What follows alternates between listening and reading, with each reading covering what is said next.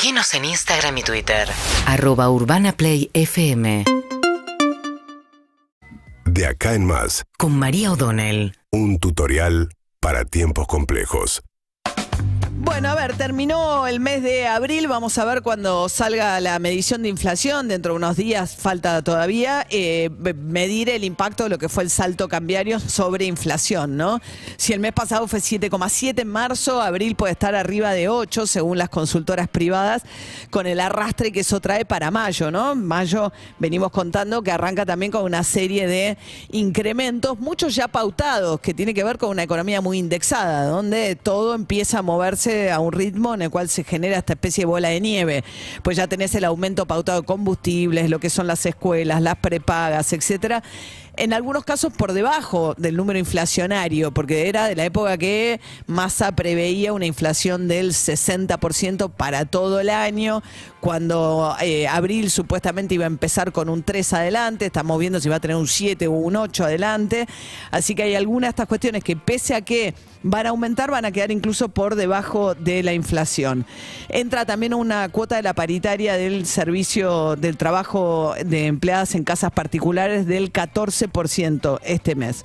Fuera de eso, termina abril también con una cosecha mucho más este, modesta de la que esperó tener inicialmente el gobierno, o especialmente Sergio Massa, cuando lanza el dólar campo, ¿no? Dándole un dólar preferencial a la exportación de soja, pero también de todos los productos regionales.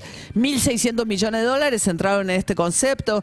Massa y el equipo económico habían especulado con 5.000 millones de dólares, pues no, fue mucho más modesta la recaudación que vino por esa vía y muy poco lo que pudo retener el Banco Central de esto, se quedó con apenas 33 millones de dólares más de reservas, muy poquito, es bastante insignificante. Dejó de perder en un punto, pero fue muy poco lo que pudo recaudar el central entre las importaciones que tenía que entregar dólares para importar y otras cuestiones, más la intervención en el mercado cambiario que decidió eh, Sergio Massa a finales de la semana pasada. Y que convirtió a Massa, empezó a ser más clara, me parece, la jugada del propio Massa y del kirchnerismo de que no descartan la posibilidad, aún en este contexto tan difícil, de que en ausencia de otros candidatos sea Massa finalmente el candidato del oficialismo.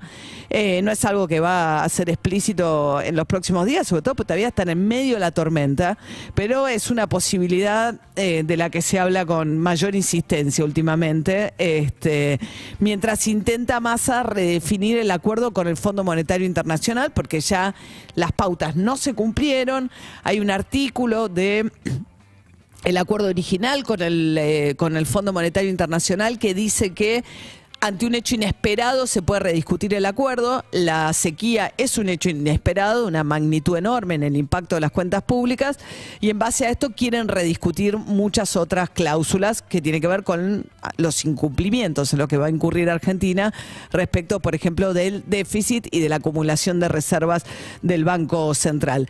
En eso hay un enojo Martín Guzmán porque el exministro dice que Massa le está echando la culpa. En realidad está diciendo algo que efectivamente es incorrecto que es que dice que según el acuerdo anterior con el Fondo Monetario que firmó Martín Guzmán, Massa estaba impedido de intervenir en el mercado en el mercado el mercado cambiario, que no podía usar dólares de reservas ni tampoco títulos para tratar de bajar, como hizo la semana pasada, el precio del dólar blue y de los dólares financieros. En realidad fue un acuerdo que había hecho Massa, no Guzmán con el Fondo Monetario, pero también la idea de que es alguien en control determinado, que toma las decisiones que hay que tomar frente a una corrida, forma parte de la construcción esta de intentar construir también un candidato que están armando algunos alrededor de Massa. Y Massa, mientras negocia con el FMI en Estados Unidos, gran parte de su equipo económico que está allá, lo que están haciendo es pedirle a Estados Unidos que apoye a Argentina en esta redefinición del acuerdo con el fondo. Quieren sobre todo ver si pueden anticipar dólares de los próximos este, desembolsos para robustecer las este, reservas del Banco Central. Pero dice, bueno, pero si vos no me das dólares, yo lo que voy a hacer es apelar a otras monedas. ¿Cuál? El yuan. Esto es a una alianza con China que le da mayor peso. De hecho, la semana pasada anunció eh, Massa que en el intercambio comercial con China, que es uno de los principales socios de la Argentina, iban a usar yuanes. Es una especie de crédito por el cual paga intereses Argentina, pero a los que importen de China eh, lo hacen sin tener que pedirle dólares al Banco Central. Algo parecido van a anunciar en las próximas horas también Massa con Alberto Fernández, que mañana viajan a Brasil a verse con Lula. Tuvo una larga charla Alberto Fernández con Lula.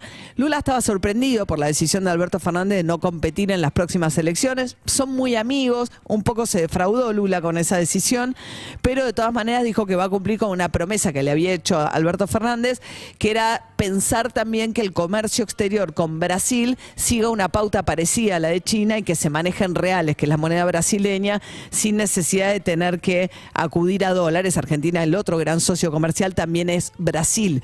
Con lo cual ese es el próximo anuncio que en las próximas horas espera hacer Sergio Massa mientras sigue enfrentando este escenario tan complicado de faltante de dólares y midiendo cuál va a ser sobre todo el impacto de lo que fue el salto cambiario en el mes de abril sobre la inflación. Seguinos en Instagram y Twitter. Arroba Urbana Play FM